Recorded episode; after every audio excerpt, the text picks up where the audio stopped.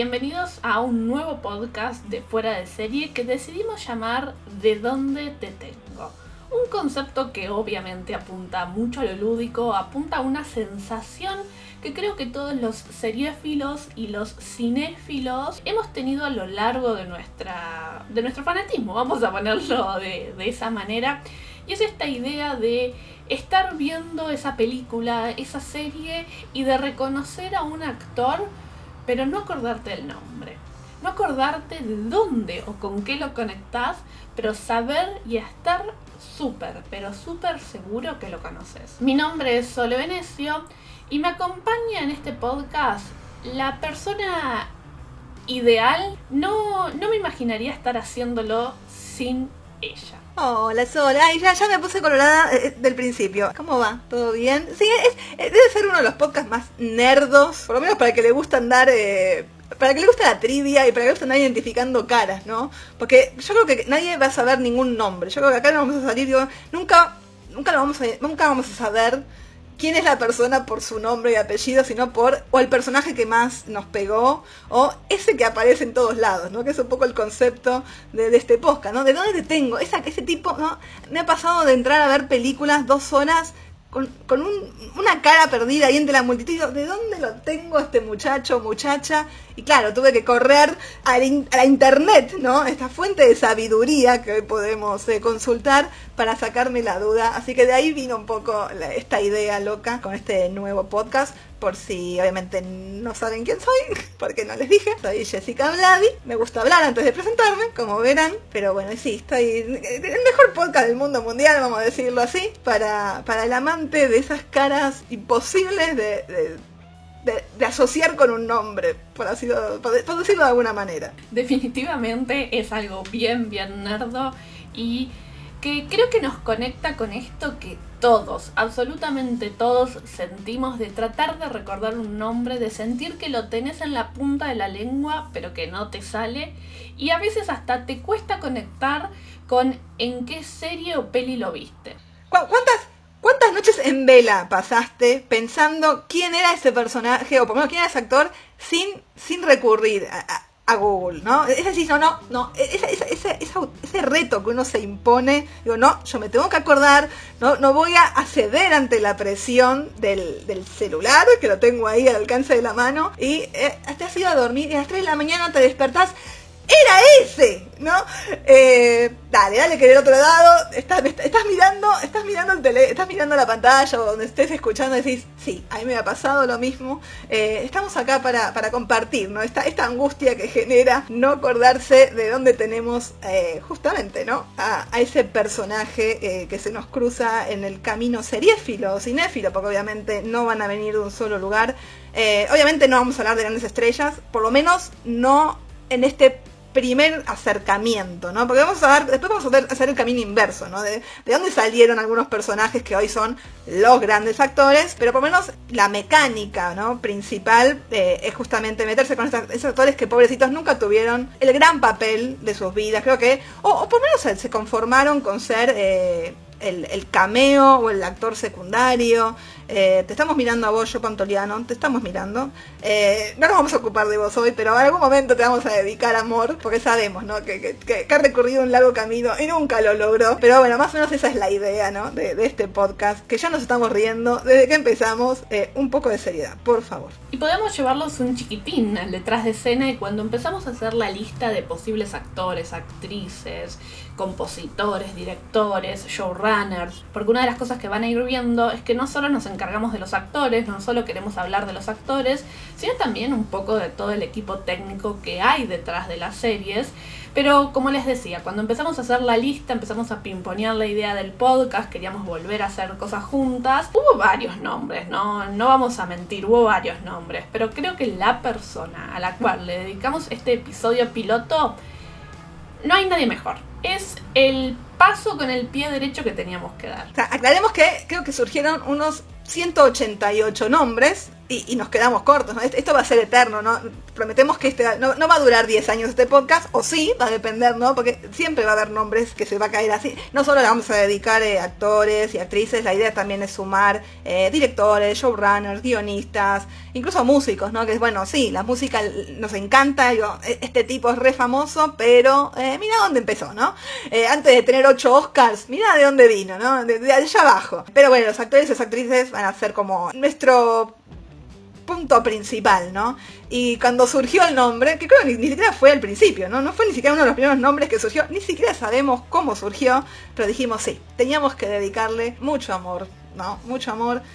Yo te digo Bobby, Sole, así, ¿no? No sé cuántos Bobbys hay en la televisión, por ahí dando vueltas, pero creo que yo digo Bobby y, la mitad que está del otro lado, creo que por lo menos, a decir mi público, así me voy a hacer como la gran estrella, pero mi público, por lo menos los que me conocen, van por el mismo camino y algún Bobby se les va a cruzar por la cabeza en este momento. Así es, estamos hablando del grandísimo, o no tan grande, Mark Bone Jr., la mayoría de nosotros, voy a, voy a incluirme en este grupo, lo conocimos gracias a Son of Anarchy y su personaje de justamente Bobby. Y si yo, Jesse, te cuento dónde lo conocí, sin duda es Son of Anarchy. La verdad es que si bien después me puse a leer y me puse a investigar y me puse a buscar y me di cuenta que lo había visto en muchos otros lugares, creo que Soa es este crisol de actores que después nos hemos reencontrado y los hemos visto en otras series, pero es ahí mi primera, mi primera conexión con él. Y tengo que admitir que tampoco era uno de mis grandes, grandes personajes favoritos. Me gustaba, lo quería, pero, qué sé yo, yo ahí estaba con, con la remera de Opie a full. Bueno, todos nos pusimos la remera de Opie, todos lloramos la muerte de Opie. Hasta el día de hoy seguimos llorando, por eso no recordamos a Opie. Podemos decidir, decidimos, creo, eh, conscientemente no hablar de, de, Opie, pero creo que Bobby es, es, un gran personaje, ¿no? Cuando, a, falta de, de Opie, creo que Bobby siempre fue como esa figura paterna dentro de, del club y sobre todo para Jax. Yo lo quise mucho, todavía también lloré la muerte de Bobby, ¿no? Digamos que fue el principio del fin de, ese muchacho, pero yo no, no puedo decir lo mismo, no puedo decir que mi primer encuentro con, con Mark fue con, con Soba, sino fue eh, fue el reencuentro, ¿no? Decía, ¡Ah! mira quién es ese, ¿no? Obviamente hablamos de papeles muy chiquititos, pero bueno, eh, si saben quién soy, saben también que soy muy fanática de Christopher Nolan y eh, Mark hizo no solo una, sino hizo dos películas con Christopher Nolan, papeles muy menores, pero en el caso de Memento, que es una película con cinco actores, que él sea uno de los cinco, está bastante bien. Si quieren les recuerdo, obviamente Mark hace el papel de Bart, que es este gerente de hotelucho que le hace un poco no, le hace un poco la, le engaña pichanga a nuestro pobre desmemoriado Leonard Shelby y después vuelve a retomar con con Christopher Nolan en Batman Begins, ¿no? Estamos dando ya, wow, qué papel, pero bueno, hace uno de sus tantos, ¿no? Detectives de policía corruptos, porque el pobre Mark, vamos a ir un poco recorriendo que tiende a, interpretar personajes relacionados con la ley, pero no siempre del mejor lado de la ley, ¿no? En Batman Begins tiene este gran momento, por lo menos el Swear ¿no? ese momento bajo la lluvia, el primer gran momento, ¿no? Que vemos a este, esta figura que es eh, Batman ejerciendo, ¿no? Este, especie de intimidación hacia, hacia sus víctimas. Así que digamos que se lució, ¿no? Papel que originalmente se lo ofrecieron a Joe Pantoliano. Eh, vamos a decir que es una coincidencia. Eh, Christopher Nolan se lo ofreció, obviamente, después de haber trabajado con, con, con Joe Pines, Joe en Memento. Eh, y no, no tuvo muchas ganas. Yo, yo quería, quería un papel más importante, quería el papel de Gordon. Eh, lamentablemente ya estaba asignado para Gary Oldman. Yo Pantoliano no sabía y medio se ofendió, sintió como que lo estaban degradando de alguna forma, ¿no? Que le estaban ofreciendo algo muy, muy chiquito. Eh, y se ofendió bastante con Christopher Nolan, porque bueno, sin motivos. Después, cuando entendió que había otro actor con el tiempo, él mismo reconoció que se, enojó al pedo. Eh, incluso dicen las malas lenguas que su personaje de Sopranos está inspirado. Eh, e-, ese pelo tan especial ¿no? que tiene su personaje que dicen que está inspirado en Christopher Nolan. No sé, lo hablaremos en otro momento si da. pero yo dejo pasar la oportunidad. Marvin Jr. dijo, dale para adelante, policía corrupto. Yo, es de los míos sumemos otro policía corrupto al currículum. Eh, así que esos fueron mis primeros encuentros, a lo mejor no conscientes, ¿no? decir, no es que me enamoré del personaje. Eh, son, dos, son, tipos, dos, son dos tipos desagradables, no tanto el, gerente del hotel que todo el tiempo engaña a nuestro protagonista y un policía corrupto. Bueno, no son de mis favoritos, eh, pero bueno, yo me, reencontré por lo menos con, con Mark Ensoa en la al primer capítulo dije, este muchacho lo tengo visto, esa barba es eh, muy distintiva, esa melena desgreñada también, así que estamos de acuerdo que muchos por lo menos, o por lo menos les quedó la imagen más, más más palpable, ¿no? Más de, bueno, este actor es, a lo mejor no sabemos el nombre, pero sabemos que es Bobby. Sí, y ahí también, y escuchándote hablar, pienso en, esta idea de que claramente tiene un estereotipo al cual responde, un tipo de papel al cual lo terminan casteando, que es algo que pasa mucho y que los actores en líneas generales siempre hablan de lo que les cuesta salir de ese lugar. Si pensamos en los personajes como más icónicos dentro de su carrera. Tenemos esta cosa que decís vos del corrupto, del policía corrupto, del que está fuera de la ley, del, que el desalineado. Y una cosa que pasa con muchos de estos actores a los cuales, actores y actrices a los cuales les vamos a dedicar un episodio con mucho amor, es que cuando entras a su página de Wikipedia, cuando entras a su perfil personal en cuánto sitio de, películas y series encuentres, la lista es enorme. La lista de títulos en los cuales participan, en líneas generales, tiende a ser gigante. Y me parece que la experiencia constante es justamente la de decir, ah, cierto que estaba en esto.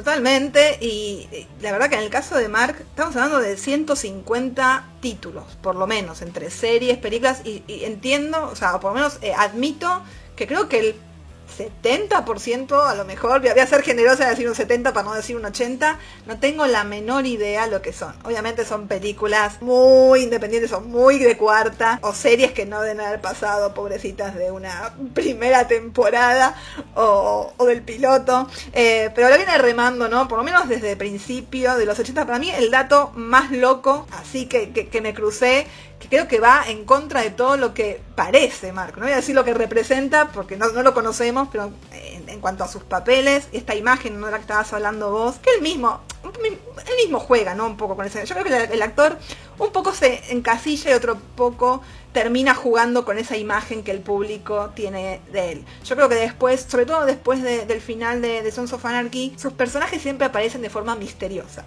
¿no? Es como cuando hay una revelación decís, mira quién era. Como que, eh, por lo menos el que está del otro lado, el, realizador o el director o el guionista que le pensó el papel para él, en algún momento piensa, este tipo lo van a reconocer. obviamente es muy reconocible, ¿no? Estamos hablando de este hombre medio petacón, eh, eh, grandote, que es pura melena, ¿no? Y barba ya avejentadas. es muy identificable, por más que no sepas el nombre, sabes que, quién es.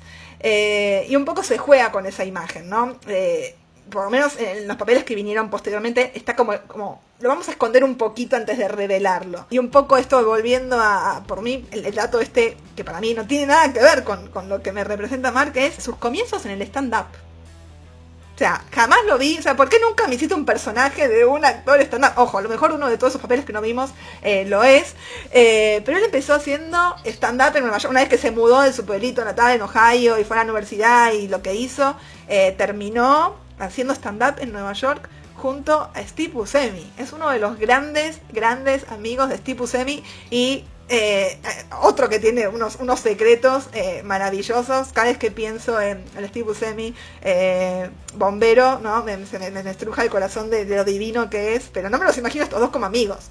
Hicieron muchas películas juntas, se fueron cruzando en diferentes películas, supongo que es como, bueno, venite, venite que hay un papelito para vos, incluso cosas muy independientes que hicieron juntos, pero ahora necesito ver estos dos arriba de un escenario haciendo stand-up. No, no, eh, la necesito para vivir. Sí, y encima, digo, cuando nos enteramos que tiene estos inicios en la comedia en una comedia tan particular como es el stand-up, te pones a reflexionar y no son tantos los roles cómicos que te vienen a la cabeza. Entonces decís, este tipo realmente ha hace comedia, hizo comedia, tiene la capacidad de hacer comedia. Claro, como los roles en los cuales podemos decir, y acá estoy haciendo comillas, importantes dentro de su carrera son en otro género, también creo que ahí viene como el shock emocional de decir, no entiendo nada, no, no, no, no, no entiendo qué está pasando acá.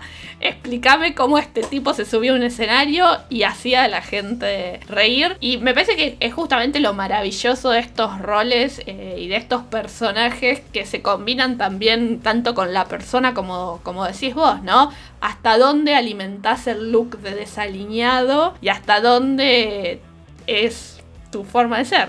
Eh, totalmente, pero ¿sabes qué?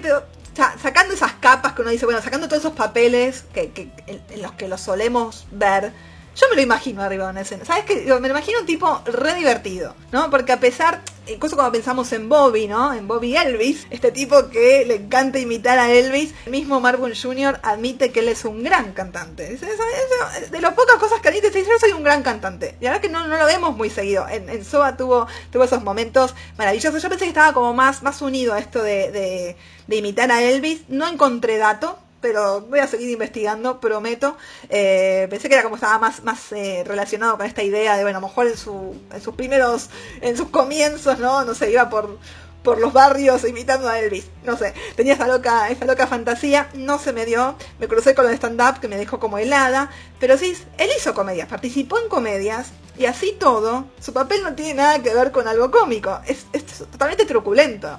Ojo, estoy hablando de uno de sus últimos papeles que es The Last Man on Earth, que obviamente en comedia es lo más oscuro que van a encontrar dentro de la comedia. Es este personaje tan, tan, tan oscuro, ¿no? Eh, también, y también tiene una revelación, ¿no? Cuando el momento que se nos revela, no sé si es al principio de la segunda temporada, yo lo tengo, sé que aparece en la segunda temporada, Pat, el amigo Pat Brown, ¿no? Que es bastante peligroso, es este, este, este maniático, este conspiranoico que también piensa que está solo en el mundo y obviamente todo lo que lo rodea se convierte en una amenaza constante. Dura poco, por eso mismo también. Pero también yo tengo, me acuerdo, yo era muy fan de la serie, debo haber sido la única, que la revelación también vino en este aura de misterio y una vez que se saca, ¿no? Aparece como en un traje asmat, todo, todo no muy, muy misterioso y claro, se saca y era, era nuestro amigo, nuestro amigo Bobby. Le vamos a decir Bobby, obviamente, todo el programa, pero no, eh, digamos, no se, no se contuvo en meterse en diferentes géneros. Tiene muchas películas de terror, ¿no? Papelitos chiquititos, pero películas importantes, ¿no? No estamos hablando de películas clase B. Bueno, Vampiros de John Carpenter puede considerarse una película clase B, pero dentro de todo en su momento fue importante. 30 días de noche, que es una de las grandes películas de terror. La segunda parte de Halloween de la, de la nueva generación, no, no de la segunda original, sino de la de 2009, si no me equivoco. Así que se ve que el género le pega. No, no todo en su vida son criminales y thrillers y, y policías corruptos. Igual una de las revelaciones que más me gusta es la que tuviste esta semana en, en, en una serie que está clara que era un un semillero. No sé, no estoy segura si de ser semillero o nido de ratas o una combinación de las dos. Porque siento que es ese tipo de series que la ves y, no puedes creer la cantidad de actores que pasaron por ahí. Totalmente. Yo tengo, eh, siempre me gustó la ley y el orden, creo que culpa de mi mamá, ¿no? Mi mamá te mira todas las, las CSI, las ley y el orden que yo. Obviamente, unidad de víctimas especiales es mucho más interesante, creo que es súper actual. Hoy ves un capítulo de hace 10 años y es súper interesante, más allá de que es una serie que no es profunda, ¿no? Es una, no es una de las grandes series de la televisión, pero lleva más de 20 años y a veces ha tenido invitados muy de, renombre, porque cada tanto lo necesita o porque por onda. Eh, y ha tenido como estos, bueno, el típico eh, actor que se va pasando, ¿no? Como digo yo, de, policial en policial, creo que año 2014, ¿no? Porque yo estoy viendo capítulos viejos, eh, que son los que dan todos los días y mientras hago otra cosa, se me da por poner la ley del orden de fondo. Y ahí estaba el amigo Bobby haciendo de pedófilo, por favor, el amigo Mark, obviamente, en un capítulo junto a Rosana Arquette. O sea, estamos hablando de un gran capítulo, no era cualquier capítulo, era con, ¿no? Dos actores por lo menos más más interesantes, todo muy neoyorquino, ¿no? Es, él es una persona que creo que, supongo que sigue viviendo en Nueva York, porque muchas de las series y películas que, hace por lo menos están, están en la zona, y ahí estaba el amigo Bobby, Miramos, eh, en época de Sons of Anarchy también, ¿no? Estamos hablando de, la misma época. Sí, sí, es el mismo, o sea, Sons of Anarchy termina en el 2014 y esto fue 2014, por lo cual, dependiendo el mes, que obviamente no, no lo tenemos en claro, habrá ya terminado la emisión o no, pero te traigo un dato que quizás no recordás. Estuvo dos veces en la ley y el orden. Estuvo en los 90 y después en el 2014 de vuelta. Ojo, eso hace, eso hace mucho la ley y el orden. Eso de reciclar. O sea, lo más gracioso, no vamos a salir mucho por las ramas, perdónennos. Uno de los personajes principales de la ley y orden, uno de sus policías hoy por hoy, tipo un año antes había hecho de criminal. E, es muy... Es muy, es muy gracioso, digo yo entiendo, mejor el pibe, bueno, hizo la prueba de cámara, quedó, tuvo un papelito, y después, bueno, volvió, no sé, año siguiente, y o, no les gustó y lo llamaron. Pero si la gente mínimamente, tiene mínimamente memoria, ¿no? De, la, de los nombres que pasaron, digo, pero está bien, eh, el público se renueva, eh, no hay tantos actores en Nueva York, Así que. Y del 90 al 2014, claramente sos una persona diferente. Tu look es totalmente diferente. Pero nada, me parecía como un datito ahí a, sumar a tu fascinación de la ley y el orden. Pero ahora tengo que ir a buscar el capítulo del 90 para encontrar. Ahora tengo que ir y encontrarlo. Vos entendés que me pusiste en un problemón. Un camino de descubrimiento. Vamos a pensarlo así. Yo sé que, o sea, en cuanto a series que solas vos viste y series más recientes creo que vos tenés tú, también tú, tu nichito de, de Mark para vos sola. Por lo menos, así como yo tengo, no sé, de Last Man on Earth, creo que vos lo tenés. En una, una que venís militando, sé que tengo que verla. Algún día la voy a ver, pero la, venís militando mucho y tengo un papel más relevante, por lo menos no solamente un cameo. Sí, estamos hablando de Patriot, obviamente. Si alguien dice, Sole, la serie con la cual te pones pesada, es Patriot, no, no hay muchas chances. Es Patriot o Ryan Hansen, Soul Crimes on Television. En este caso hablamos de Patriot, una ficción brillante de Amazon Prime Video antes de que Amazon Prime Video fuese lo que soy. Y coincide mucho esto que vos decís con The Last Man on Earth, que es que de pronto aparece y no tenés ni idea de dónde o cómo, pero de pronto te lo encontrás en la pantalla y yo te voy a decir una cosa que me pasa mucho con el tipo de actores y actrices que vamos a, charlar en este podcast, que es que tienen voces que me resultan muy fáciles de identificar. Y me pasa con Bobby, que es, digo, yo esta voz la conozco.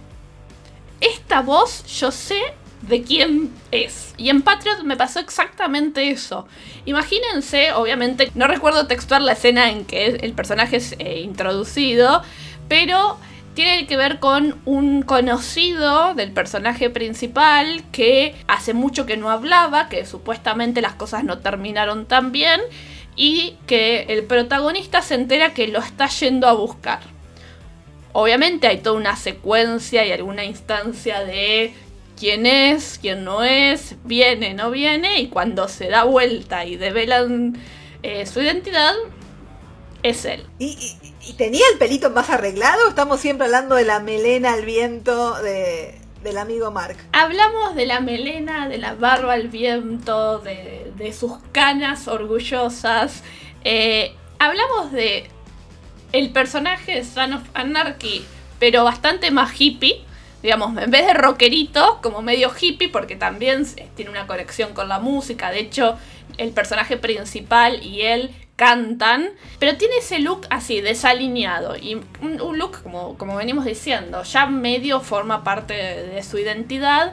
Y es muy divertido el aporte que hace. Si vieron Patriot, saben de, lo que estoy hablando.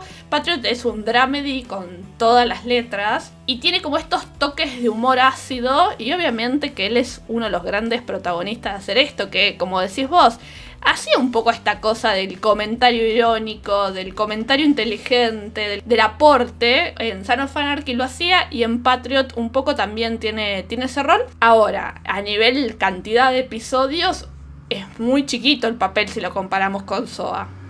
Pero para mí fue uno de los últimos grandes roles en el que lo vi, más allá que, eh, bueno, vos me, me, hiciste notar hace, hace unos segundos nada más, lo vimos en otra gran serie. Una que en cualquier momento la metemos, ¿no? Porque decir, ah, mirá todos los que aparecieron. Lleva una temporada y un capítulo, ya que estoy tirando una data, y ya fue metiendo, ¿no? Un montón de, estos, estas caritas conocidas. eh, incluso en el primer episodio de esa temporada, ¿no? Nos, mostró, ah, mira quién está. A lo mejor no tan relevante como el primer episodio de la segunda temporada, pero allá por el sexto de la primera, nuestro nuestro amigo, ya, ya, es amigo de la casa, de, de, todos nosotros, de los que están del otro lado. Vamos a decirle mando, nadie le va a decir din no sé cuánto. El mandaloriano ¿no? Tiene que ir, eh, tiene que de alguna manera reunirse con sus viejos compañeros de equipo, ¿no? De fechorías, por así decirlo, para al mejor estilo Escuadrón Suicida meterse en una prisión a llevar a cabo una misión. Me quedó un versito especialmente para vos, Sole, uno de los muchachos, o por lo menos el jefe o su ex compañero o compañero todavía, va a ser ex después, ¿no? Si vieron el capítulo, es nuestro amigo Margon Jr. Eh, con su melena al viento. Porque en el espacio también las melenas al viento se hacen notar. El personaje se llama Ransar Malk espero pronunciarlo bien, es, es el Bobby en el espacio, ¿no? También tiene unas frases cancheras, es irónico, ¿no? Es sarcástico más que irónico, pero es, uno de los tantos personajes que, que The Mandalorian fue, ¿no? Introduciendo. No sabemos, algún día lo vamos a volver a ver, pero bueno, es este, este guiño simpático y también aparecía como un aura, ¿no? Creo que primero se escucha la voz cuando viene, ¿no? Estamos enfocando a Mando y se escucha la voz de él y sí, como digo, esa voz me suena, ¿no? No sé si tu cara me suena, pero tu voz me suena. Y obviamente creo que, eh, por lo menos, como decíamos, los directores, los realizadores, ya están pensando en que el público tiene una, un mínimo conocimiento, ¿no? De este, de este actor. A lo mejor, no, no es la gran estrella, pero saben que lo tienen de algún lado, ¿no? Y que eso va a jugar a su favor. Yo creo que es un tipo con una carrera, 40 años y 150 papeles, ya entendió ¿no? lo que le va y lo que no le va, y un poco juega a su favor. Yo creo que cuando estos personajes, cuando lo llaman para hacer estas cosas que son, debe ser divertidísimo. Che, vení, ¿querés venir a hacer un personaje canchero? Dale, vamos para adelante. Más allá que es trabajo, yo creo que esta cosa de jugar con su propia impronta, de que creo que es lo más interesante cuando, cuando hablamos de estos personajes, ¿no? no más allá de que está el que rema en dulce de leche de toda su vida, que está siempre esperando, ¿no? Esa gran oportunidad. Yo creo que para muchos, en algún punto debe haber sido así. Yo creo que a lo mejor Marca a la mitad de su carrera dijo, che, yo la quiero pegar. Y nunca la pegó y se acostumbró a tener estos papelitos. Salvo con Soda, podemos decir que Soda fue su gran papel. Yo creo que por lo menos es el que más le duró. Vamos a hacer. Porque ninguna de las películas tampoco tiene un papel relevante, ¿no? Y hablamos de, digo, hablamos de Duro de Matar dos no es la mejor, lo sabemos, por lo menos de las tres primeras. Ni, vamos a contar lo que vino después. Rápida Inmortal. Está en The Game, que es eh, la película de, de David Fincher. Haciendo también de detective. es uno de los detectives de policía que ahí son todos malos y corruptos. La de la línea roja. O sea, tiene, tiene títulos importantes. Aparece en Seven también también haciendo un agente del FBI. Estamos hablando de bolos, ¿no? Estamos hablando de papelitos muy chiquitos. Por eso ni siquiera los vamos a recordar, salvo que mañana vean la película y diga, che, para, este pibe lo tengo. Que es lo que nos pasa ahora. Cuando volví a, recorrer, ¿no? La, la dije, ay, cierto, ¿no? Ahí me volví a acordar. Y en su momento, obviamente, lo festejé y lo celebré y me volví a acordar porque son estas cosas que son efímeras, vamos, vamos, a ser sinceros también, eh, que es divertido verlos, pero bueno, dura lo que nos dura el, capítulo. Sí, haciendo ahí, tomando el punto sobre esto de la filmografía, nos vamos a sorprender muchísimo. Si la revisan, se van a sorprender muchísimo. Porque hoy, antes, en el momento de preproducción, hicimos como ahí un ping-pong de títulos y, y el tipo estuvo en Senfield con un rol, pero mega mini, si son muy fanas se van a acordar de, la escena en donde están haciendo apuestas. Él es uno de los que habla con uno de los personajes principales. Estuvo en Elementary, estuvo en Carve Your Enthusiasm, también, digamos, con roles eh, chiquitos. Bueno, recién mencionamos que estuvo en The Mandalorian, en The Last Man on Earth. ¿Qué más me estoy olvidando? ¿En qué, otro, en qué otra cosa estuvo? Eh, estuvo en la primera gran serie de HBO, podemos decir. Estuvieron todos, ¿no? Hablamos de la ley del orden, hablamos de Christopher Meloni y hablamos de y también, obviamente, no me pidan que me acuerde de Margot Jr., gracias que me acuerdo de todos los demás que pasaron por Oz, que también es un semillero de, grandes figuras, ¿no? Una de las grandes figuras. Siempre a mí cuando me dicen, yo entiendo Los Sopranos, entiendo Sex and the City, pero a mí cuando me dicen la primera gran producción de HBO, eh, a mí me viene Oz a la cabeza. Siempre va a ser Oz Siempre va a ser Oz. Siempre, sepan disculpar, ¿no? Los, los, puristas de, Los Sopranos, pero yo creo que siempre para mí va a ser eh, Oz. Y eh, obviamente no me acuerdo de Mark en, en Oz, pero también lo tiene como, como crédito. Seguro un tipo malo que apareció por ahí. Y, para mí la, perlita de, esa filmografía, que obviamente me acuerdo menos, ¿no? Porque es una serie que vi desde muy pequeña, pero me quiero es, otra que tengo que ir a buscar, ¿no? Para ver dónde aparece nuestros años maravillosos. ¿No? Conocida también, bueno, de Wonder Years, no sé si nuestros años o los años maravillosos, ¿no? La serie de Kevin, ¿no? Vamos a decirlo, ¿no? ¿Quién no vio la serie? Bueno, Entiendo que los que tienen menos años no sepan ni lo que estamos hablando, pero no, no puedo imaginarme en qué contexto aparece Marcon Jr. en Los Años Maravillosos. Sí, y pensando en todo esto, ¿cuántos grados de separación tenés de Bobby? A ver, si lo pensás un chiquitín en la, cantidad de actores y, comicones que, es, que has atravesado, ¿a cuántos grados de separación estás? Uy, me agarraste, pero no la pensé tanto. En realidad estuve, no, lo tuve enfrente, pero estuve en el mismo, estuve en la misma Comic Con de Nueva York donde se presentó Opi. Así que no, llegué a estar en el panel, así que lo mío es, es ahí, pero estuve en el mismo piso. Esto estaba en otro panel, no llegué, corrí, corrí, corrí. Admito que quería estar ahí, estaba Opi presente, o no sé si iba a, soportar ¿no? ese encuentro, pero sí que creo que es el más, el más cercano, pero bueno, no sé si cuenta porque en realidad no estuve, pero bueno, debería pensar, porque está complicado, porque tiene mucho, tiene mucho mucho currículum. Pero bueno, me voy a quedar con ese, aunque sea medio, medio agarrado de los pelos. Mientras, mientras pienso, a ver, vos decime cuál y yo mientras voy pensando. Yo estoy a dos grados de separación porque entrevisté a Kurt Shutter, que es el creador de Son of. Obviamente no tuve la oportunidad de entrevistarlo mientras estaba Soa, pero sí lo entrevisté con Mayas, que bueno, digamos es la hermana boba de Soa, yo latinoamericana, me hubiese encantado que la rompiera, pero no, no, no sucedió, así que digamos, tengo una persona en el medio, tengo dos grados de separación con él, cosa que la verdad que me hace, me hace bastante feliz porque es un actor que yo me alegro mucho cuando lo, veo en pantalla, cuando escucho esa voz tan particular. Y sin duda, Jesse,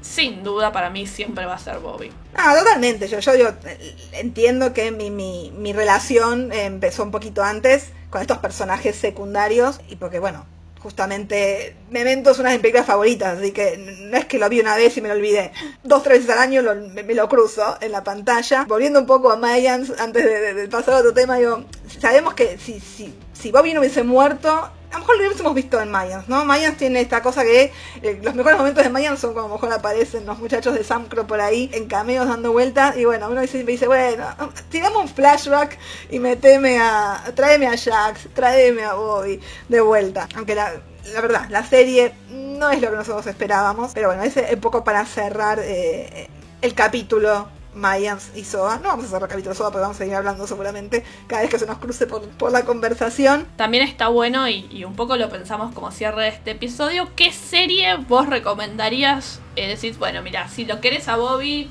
tenés que mirarlo en esta serie. Nos corremos de la obviedad porque, bueno, vamos a corrernos de la obviedad.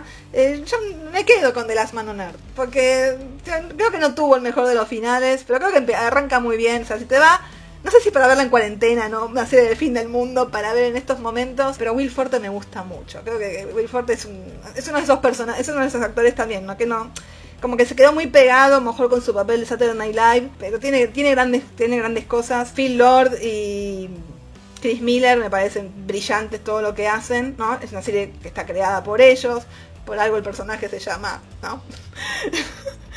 Phil Miller. Eh, pero bueno, o sea, si me corro de eso, o sea, si, no tengo que nombrar Sons of Anarchy porque es la obviedad, busquen de, de las Manunar, yo, yo me quedo con esa. Vamos a tener tres o cuatro capítulos de Bobby nada más, pero cuando aparezca van a, tener esa, esa, esa, esa sensación de, ¡ah! Mirá, mirá quién salió de acá, ¿no? Mirá quién era este, este, este personaje extraño. Tiene, tiene ese momento de acá estoy, mírenme, ¿se acuerdan de mí? Tal vez me recuerden, ¿no? Es como, es como un Troy McClure, ¿no? Yo creo que, que Mark es como, como McClure que, que se, te, aparece en, series y películas y no te lo dice, pero silenciosamente te está, te está, te está como diciendo, tal vez me recuerden de cosas como, obviamente, Sons Anarchy. Sin duda, y yo voy a ir a una obviedad porque cada vez que tengo oportunidad la voy a usar. ¿Cómo voy a desperdiciar este momento? Vuelvo a algo que es tan sole venecio como es decirles, miren Patriot. Y mientras digo miren Patriot, estoy moviendo los brazos de un lado para el otro en señal de préstenme atención porque realmente es una serie maravillosa, es una serie que para mí envejeció muy bien y que el papel de Bobby es fantástico y te hace conectar con todo lo que te gusta y, todo lo que quisiste a, su personaje en Son of Anarchy. Es lindo encontrarse con actores que uno tiene como esa conexión chiquitita, emocional, un poco medio sin sentido, porque si, si pensás en el recorrido, tampoco es que vos decís, bueno, tengo un recorrido súper profundo, pero son esos personajes que terminan marcando la diferencia entre una buena y una gran serie porque justamente las historias se construyen no solo con los protagonistas, sino con todos estos personajes secundarios que suman. Y cuando los personajes secundarios suman a la historia, se nota mucho. Aparte hablamos, hablamos de, un, actor que suele ser, suele encarar personajes generalmente desagradables. Y así todo te cae bien. No importa, no importa lo que haga, obviamente no cuando es un personaje muy desagradable. Pero creo que cuando tiene más posibilidad, ¿no? Porque el papel le da obviamente más posibilidad o más tiempo en pantalla. No es un personaje chato, no es un personaje bidimensional, no es el malo malo o el bueno bueno. No, creo que tiene esta como, como el Bobby, ¿no? Bobby obviamente todos son malos en Sons of Anarchy ¿no? No nos olvidemos de eso, que estos muchachos no eran muy, muy buenos, pero no, no, tenían esa, esta humanidad, ¿no? Había tipos muy, muy malos y estaba Bobby en el medio. Y así es como cerramos nuestro primer episodio de De dónde te tengo, un podcast que vamos a dedicar a cuestiones extrañas y super nerdas como se habrán dado cuenta. Mi nombre es Sole Venecio, me encuentran en todas las redes sociales como arroba Sole Venecio. Eh, Jessie Gladdy también me encuentran más, más como siempre digo yo, no, me busquen mucho en Instagram porque no me van a encontrar. Sí en Twitter, aceptamos sugerencias. Si hay alguno de esos actores que le voy a la cabeza y no saben cómo se llama, pero dicen, ¿se acuerdan de este chabón que aparece acá, acá y acá? Porque obviamente la idea es que nunca sabemos los nombres, pero sabemos los personajes. Todas las sugerencias son bienvenidas, eh, así que estamos abiertos a, a sus comentarios. Sí, a enriquecer esta primera lista que, que, hicimos, que les digo, es bastante voluminosa, pero siempre, como las mesas italianas, siempre hay lugar para un plato más. Muchísimas gracias y nos vemos en la próxima. Adiós. Bye.